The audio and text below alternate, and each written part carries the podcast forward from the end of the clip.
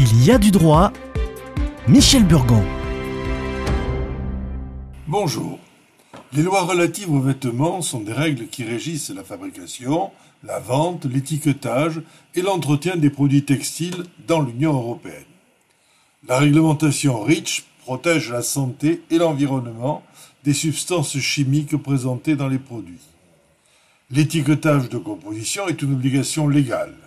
L'étiquetage d'entretien est une indication facultative. La désignation de la taille se fait par des chiffres, des lettres ou des mesures. Et l'indication d'origine géographique est aussi une indication facultative. Mais il y a des lois sur la façon de s'habiller. Ce sont les règles qui régissent la liberté vestimentaire des individus dans différents contextes tels que l'espace public, l'école, le travail ou la religion. La loi sur la laïcité de 2004 concerne le port de signes ou tenues par lesquels les élèves manifestent ostensiblement une appartenance religieuse.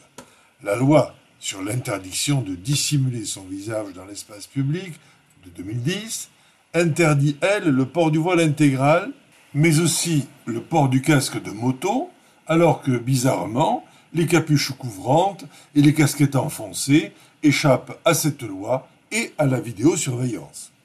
La loi sur l'exhibition sexuelle de 1994 punit d'un an d'emprisonnement et de 15 000 euros d'amende l'exhibition sexuelle dans un lieu accessible au regard du public. Mais elle ne récompense pas le port de vêtements de baignade extrêmement pudiques. La loi sur le harcèlement sexuel de 2012 protège les personnes qui subissent des remarques ou des gestes déplacés en raison de leur tenue vestimentaire, même si elle est aguicheuse. Les règlements intérieurs des écoles, universités et entreprises peuvent imposer des restrictions sur la façon de s'habiller dans ces établissements. Par exemple, un règlement intérieur peut interdire les casquettes, les joggings, les jupes ou même les cheveux lâchés, sans distinction de sexe puisque on ne doit plus les distinguer. Les conventions collectives et les contrats de travail peuvent aussi imposer des contraintes liées à la façon de s'habiller selon la nature de la tâche, les conditions d'hygiène ou de sécurité.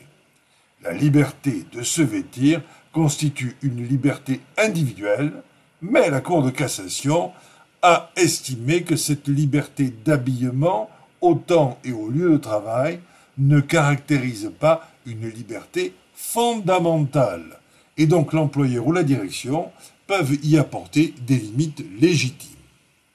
Vraisemblablement, les juges qui seront saisis de ces problèmes continueront à donner tort aux maladroits qui motivent mal le rejet de signes révélateurs d'un manque d'assimilation.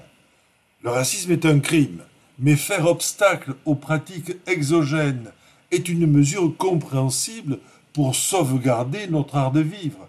Là où il le faut, établissons l'uniforme.